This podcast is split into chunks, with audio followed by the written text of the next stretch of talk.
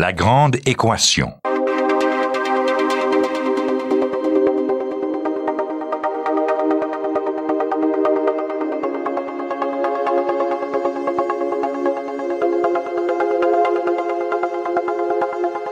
Ici Normand Mousseau, bienvenue à La Grande Équation. Aujourd'hui, mathématiques, ultrasons et résonance nucléaire, qu'est-ce que cela a à voir avec votre santé?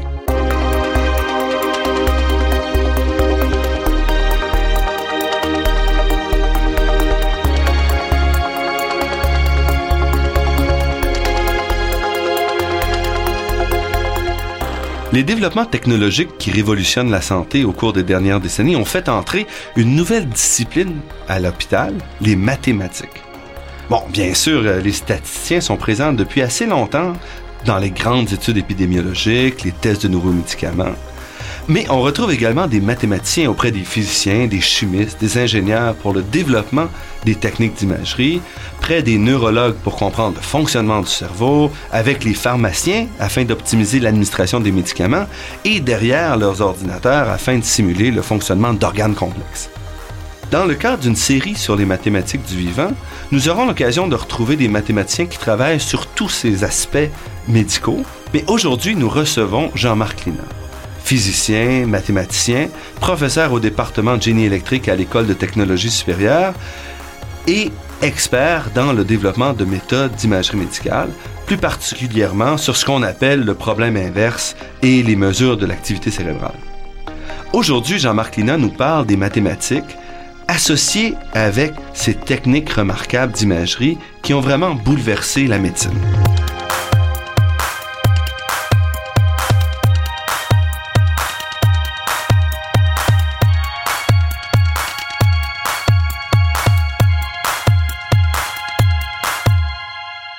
Jean-Marc Lina. Bienvenue à La Grande Équation. Bonjour. Nous avons presque tous eu l'occasion, à un moment ou à un autre, d'être euh, sujet d'imagerie médicale, qu'il s'agisse bon, d'ultrasons, de rayons X ou encore de résonance nucléaire. Quand on voit ces machines, on pense souvent aux ingénieurs, aux physiciens, aux chimistes, mais assez rarement aux mathématiciens qui jouent quand même un rôle important dans ce domaine-là. Est-ce que vous pouvez nous éclairer un peu sur euh, le rôle, si on veut, global des mathématiciens ici?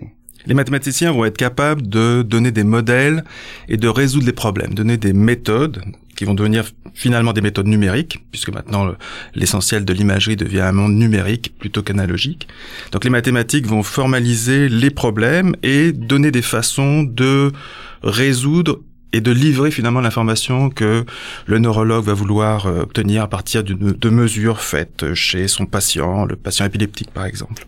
Donc la mesure elle-même nous donne une série de chiffres ou de résultats, mais encore faut-il les rendre euh, comestibles si on veut. Il faut les décoder il faut les, décoder, pour être capable de savoir qu'est-ce qu'ils veulent dire. C'est ça. Et donc, il, faut qu'il y ait des modèles. On va prendre un exemple simple. Par exemple, le, la mesure du potentiel électrique qui est fait par le neurologue sur la surface du crâne. Avec un électro. avec, une, avec un électroencéphalogramme qui est une mesure très, très classique finalement, qu'on retrouve dans beaucoup d'hôpitaux. Donc, on a plusieurs mesures qui sont des enregistrements temporels. Et ce qui va intéresser le neurologue, c'est par exemple de savoir quelle est la source de l'activité cérébrale qui donne ces mesures qui vont être mesurées sur le scalp du patient. Donc il y a énormément, il faut, il y a deux problèmes. Il faut savoir quel est le modèle qui génère ces mesures faites à la surface du crâne, et il faut pouvoir faire le problème inverse qui consiste à partir de ces mesures et localiser l'activité cérébrale qui explique ces mesures. Parce qu'on pose des électrodes, évidemment, pas dans le cerveau, mais on les pose sur la surface. Tout à fait. Et il faut savoir où dans le cerveau. C'est non euh, invasif. Donc il faut pouvoir retourner vers les sources du signal qui est mesuré. Et là, il y a un problème de mathématiques intéressant parce qu'il y a beaucoup moins de points de mesure que de sources potentielles de l'activité cérébrale. Il y a quoi? 100 milliards de neurones qui sont en train de faire l'activité cérébrale et vous avez une cinquantaine d'électrodes qui viennent mesurer l'activité de toute cette population neuronale. Donc, on sait assez bien modéliser le problème direct qui consiste à partir des sources et aller vers les mesures. Et là, les mathématiques rentrent en jeu pour pouvoir modéliser ou donner le modèle mathématique de l'activité bioélectrique qui se propage dans le dans le tissu cérébral. Et il y a une autre il y a un autre problème mathématique qui va rentrer en jeu qui est de faire le retour inverse, de partir des mesures qui sont sur le scalp et d'aller vers l'activité du cerveau. Et là, c'est un problème beaucoup plus difficile à résoudre. Donc, parlons peut-être du premier problème. Il y a deux problèmes. Vous dites, le premier, c'est simplement on prend les données puis on les analyse pour dire qu'est-ce qu'elles veulent dire. Et deuxièmement, c'est comment, à partir d'un jeu de données limité, on peut reconstruire quelque chose de beaucoup plus complexe. C'est ça. Ça, c'est un problème très général, c'est la tomographie, hmm. qui est pas propre d'ailleurs à seulement l'imagerie cérébrale. La tomographie, on peut trouver en géologie aussi. Il y a très peu de points de mesure. On veut connaître énormément d'informations sur ce qui génère les mesures. Donc, en, imagerie euh, médicale, que ce soit le cœur, que ce soit le thorax, le cerveau, il y a énormément de problématiques comme ça où il faut reconstruire un objet complexe à partir de peu de mesure. Et ça, c'est la tomographie, et ça, c'est un domaine très large des mathématiques en imagerie médicale. Commençons par l'aspect direct, si on veut. Dans le cas de l'échographie, c'est peut-être un des exemples les plus faciles. Pendant longtemps, le traitement de l'image était assez limité. Grosso modo, on passait une sonde sur le corps et tout de suite, on avait l'imagerie radar qui sortait sur un écran, tout à fait. qui s'est de plus en plus sophistiqué. Qu'est-ce que fait le mathématicien dans le cas d'une mesure directe comme ça? C'est sûr que l'échographie pendant très longtemps, puis encore aujourd'hui, c'est un outil qui donne une description euh, de ce qui se passe à l'intérieur du corps. C'est une mesure directe. C'est très descriptif. Donc là, les mathématiques vont peut-être se limiter pas aujourd'hui, mais dans le passé, vont se limiter peut-être à essayer de traiter les données pour donner une image plus claire pour le médecin qui va vouloir l'interpréter. Donc essayer d'augmenter le contraste, des choses comme ça. Enlever le bruit, le, le, bruit de, de, qui altère l'image, tout ce qui peut être un signal confondant par rapport à l'information que le clinicien voudrait voir. Alors aujourd'hui, les problèmes plus sophistiqués, c'est de reconstruire un objet plus riche que les acquisitions elles-mêmes, c'est-à-dire euh, l'échographie en deux dimensions, qu'on est tous habitués de voir euh, dans le milieu clinique. Est-ce qu'avec plusieurs plans en deux dimensions, on peut reconstruire un objet en trois dimensions? Là, on rejoint le problème de tomographie, de reconstruire un objet complexe par rapport à des données qui sont partielles. Et ça, c'est des problèmes de mathématiques. On rejoint encore le problème inverse, parce que là, j'ai peu de données, mais je vais reconstruire un objet complexe. Et aujourd'hui, l'échographie 3D, c'est par exemple un bon exemple où les mathématiques vont rentrer en jeu pour exploiter un nombre limité de plans pour reconstruire un objet trois-dimensionnel qui va devenir un objet beaucoup plus riche en termes d'information pour le clinicien. Et ici, on parle de calcul important, mais aussi d'analyse mathématique fine du signal et comment savoir qu'est-ce qu'on doit garder, qu'est-ce qu'on doit pas garder. Tout à fait. Donc ça, c'est un aspect intéressant aussi de savoir euh, quelle est l'information qu'il faut garder, quelle est l'information qu'on doit ignorer ou euh, délaisser dans le signal. Donc ça, c'est un autre aspect aussi intéressant de, de ce genre de signal. Et on voit aussi l'importance, parce que si le clinicien peut voir, si on parle d'une échographie, par exemple, d'un fœtus, on peut voir le fœtus en trois dimensions, c'est beaucoup plus facile d'identifier des problèmes possibles ou... Ça, c'est vrai. Quoique, c'est peut-être pas évident que le clinicien ait un intérêt immédiat à ce signal 3D. C'est intéressant de savoir si effectivement l'imagerie 3D lui donne plus d'informations en termes de clinique, bien sûr, plus d'informations que l'imagerie 2D dont il dispose aujourd'hui. Autrement dit, euh, de savoir quel est le bénéfice immédiat pour lui, ça c'est toujours un petit peu délicat à aborder. Il y a beaucoup de médecins qui vont diront que c'est un, ajout euh, marginal par rapport à ce qu'il détient comme information dans, dans, le 2D. Et ça, c'est peut-être aussi parce qu'on lui donne pas une image euh, encore assez raffinée en termes de résolution spatiale et que pour l'instant, il a peut-être pas un bénéfice euh, si clair par rapport au 3D. Mais la technologie existe et elle se bonifie de plus en plus pour aller chercher une meilleure résolution spatiale, d'une information beaucoup plus tangible. Mais pour l'instant, c'est en développement. C'est clairement en développement. Quelle est donc cette relation entre le mathématicien et le clinicien ici? C'est une question de commande où les mathématiciens vont arriver avec des suggestions et le clinicien peut dire là ça m'intéresse pas du tout ou ici c'est une direction qui m'apparaît ouais, amusante ou est-ce qu'il mhm. faut vraiment offrir le, produit fini pour que le clinicien embarque? Ouais. La façon dont ça procède le mieux c'est encore de prendre des problèmes que les cliniciens ont en ce moment et pour lesquels ils n'ont pas de solution et pour lesquels il faut développer des méthodes, il faut aussi les implanter numériquement sur des ordinateurs pour que ça soit rapide pour eux. Probablement que l'information vient plus du milieu clinique vers les mathématiciens, mais j'ai un contre-exemple. Par exemple, il y a une dizaine d'années, une quinzaine d'années, les mathématiciens se sont posés la question de savoir finalement pourquoi on échantillonnait d'une façon très dense par exemple, prenez une photo, vous avez, en ce moment, on achète des appareils photo avec énormément de pixels, donc on veut vraiment avoir une grande résolution numérique de l'information qu'on est en train de photographier. Et le jour où vous voulez euh, archiver cette information sur votre disque dur, ou vous voulez la transmettre à quelqu'un, vous allez utiliser un outil de compression qui va faire l'inverse. Il va essayer de jeter le plus possible de choses en gardant l'information tangible de, de, ce que vous avez pris comme photo. Oui. Autrement dit, voilà deux, voilà un problème où c'est complètement antagoniste. Euh, d'un côté, il y a des gens qui se sont donné euh, énormément de travail pour vous donner un appareil photo avec une grande résolution spatiale, et d'un autre côté, il y a des gens qui vont compresser cette information pour jeter le maximum de choses. Et les mathématiciens sont arrivés en disant, finalement, est-ce qu'on pourrait faire l'acquisition de l'information, autrement dit échantillonner, faire la photo, en sachant qu'à posteriori, on va devoir compresser cette information? Et ça a ouvert vraiment un champ extrêmement intéressant du point de vue des mathématiques, savoir est-ce qu'on peut échantillonner d'une façon économique? comment identifier dès le départ ce qu'on veut mesurer Tout à fait. L'information dont on aurait besoin dans ce qu'on mesure. Sachant qu'elle est compressible. Et en fait, il se trouve que beaucoup d'informations sont compressibles. Dans le milieu médical aussi, parce que une image, par exemple, justement, on parlait du fœtus, essentiellement, ce sont des bords, ce sont des frontières. Donc, dans l'image 3D, c'est une information très partielle que vous voulez. C'est simplement les frontières des objets.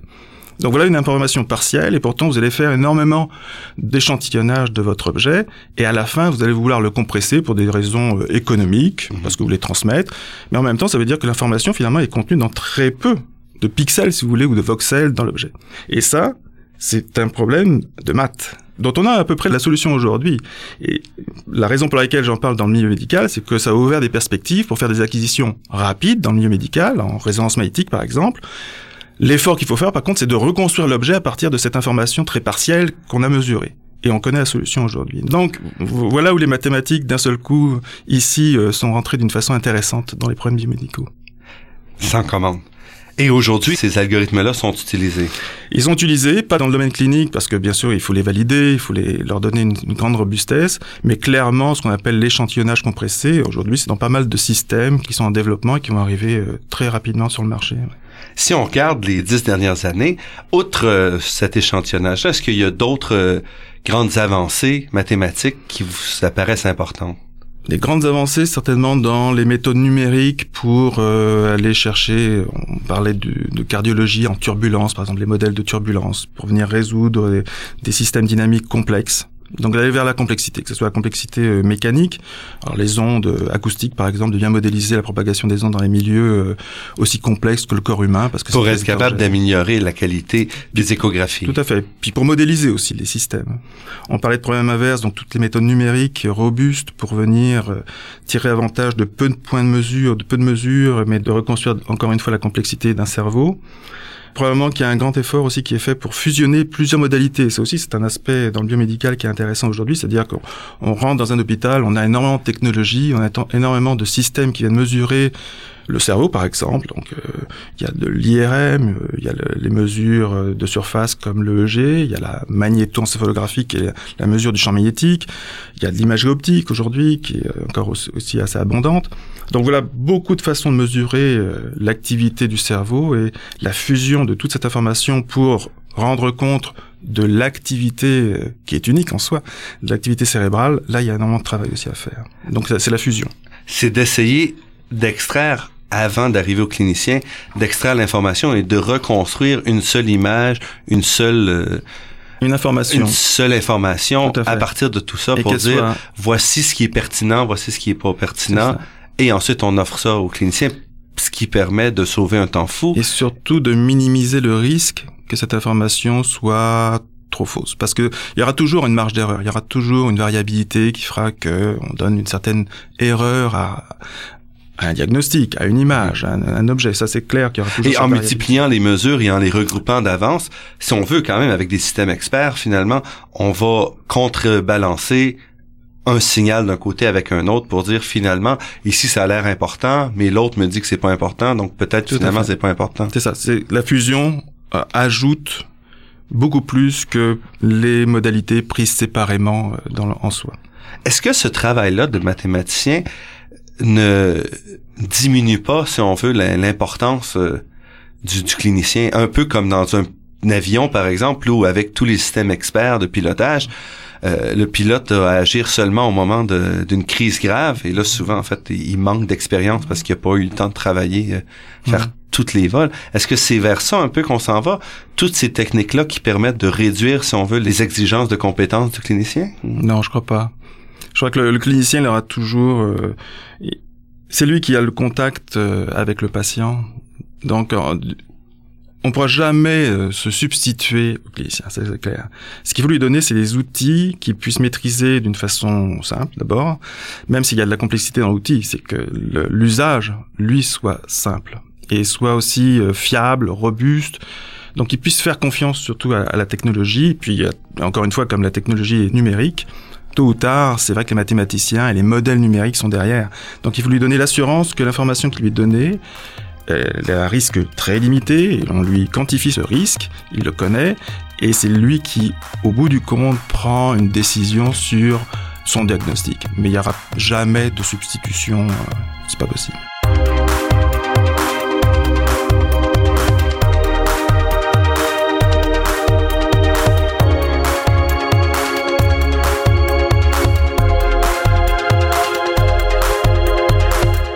Jean-Marc Lina, on a parlé des questions d'imagerie et du rôle des mathématiciens ici de manière générale, mais dans votre cas, vous vous intéressez plus particulièrement à l'imagerie du cerveau. Euh, ce type de mesure est quand même différent des rayons X et des ultrasons. Comme vous le disiez un peu plus tôt, on peut pas faire de technique invasive pour le cerveau.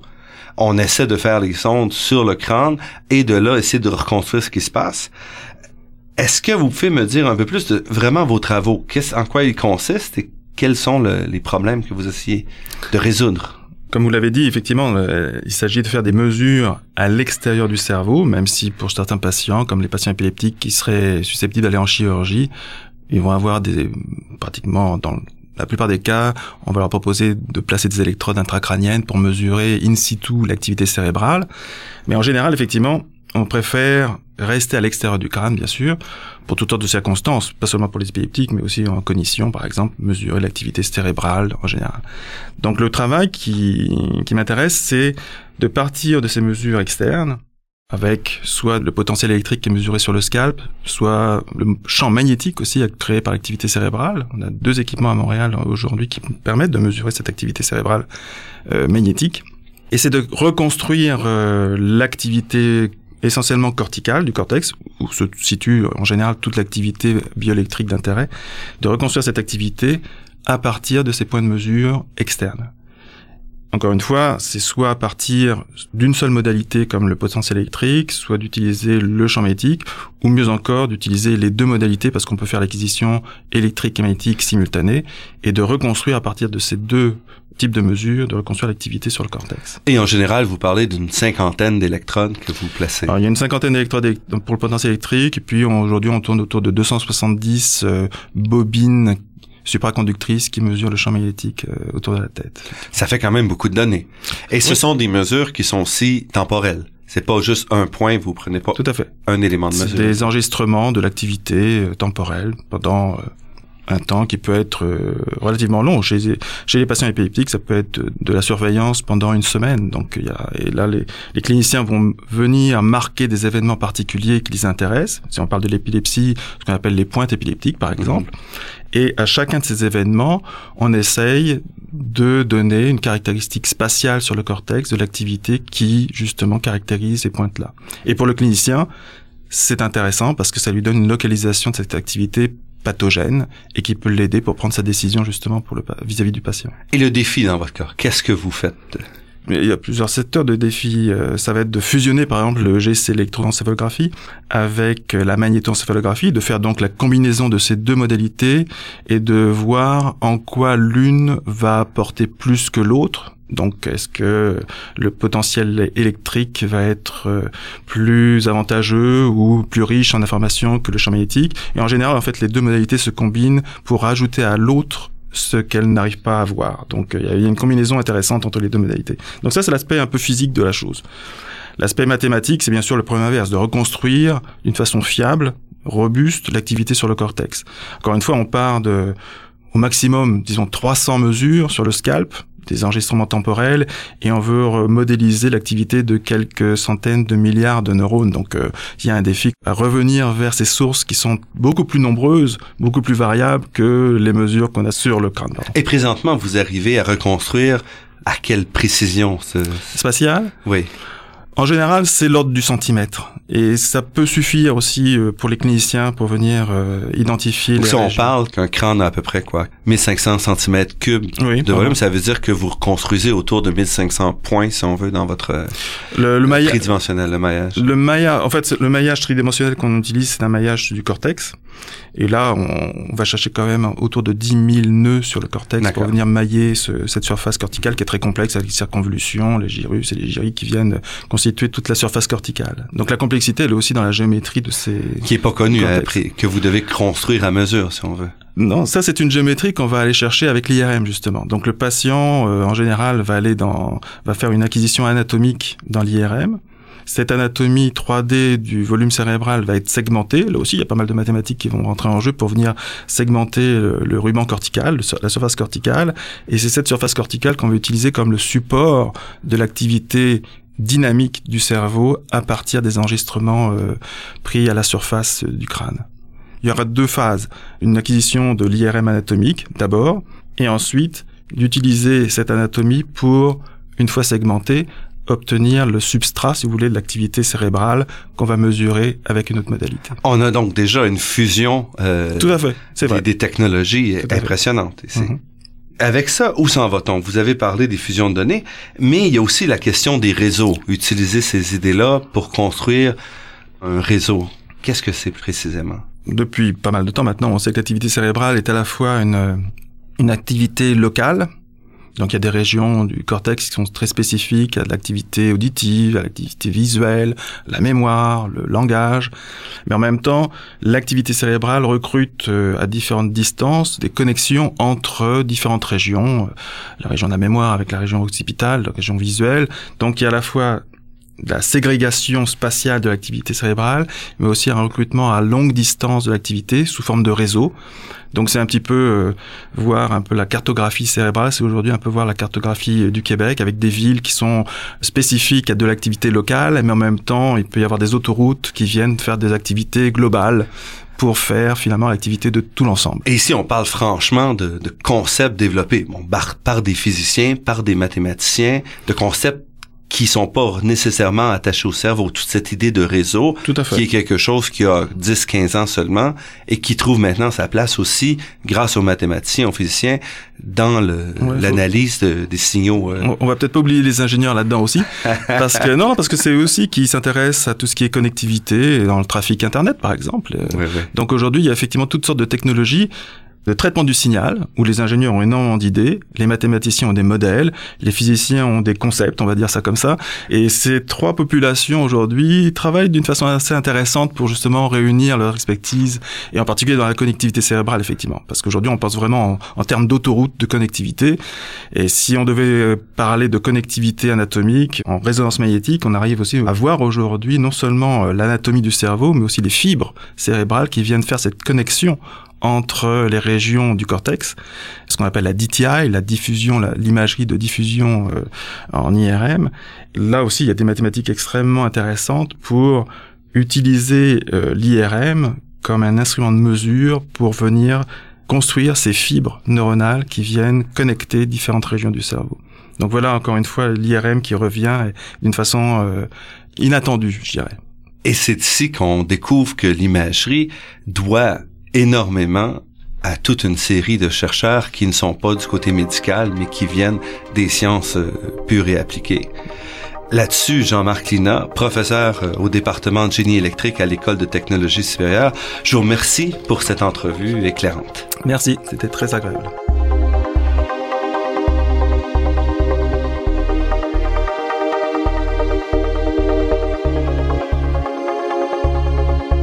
Cette émission s'inscrit dans une série sur les mathématiques du vivant. Les autres épisodes seront diffusés au cours de la saison et je vous invite à visiter le site internet de la Grande Équation pour plus d'informations. Je remercie Daniel Fortin à la technique, Marc-André Miron au site internet et Ginette Beaulieu, productrice déléguée. Je remercie aussi Athéna Énergie, fournisseur de gaz naturel et commanditaire officiel de la Grande Équation, pour son soutien à la promotion des sciences auprès du grand public. Cette émission est également rendue possible en partie grâce à la Fondation des chaires de recherche du Canada et de l'Université de Montréal. Vous pourrez réentendre cette émission en vous rendant sur le site Internet de La Grande Équation. L'émission est également disponible sur la page Université de Montréal de iTunes U. Ici Normand Mousseau qui vous dit à la semaine prochaine. D'ici là, restez à l'écoute de Radio Ville-Marie pour découvrir votre monde sous toutes ses facettes.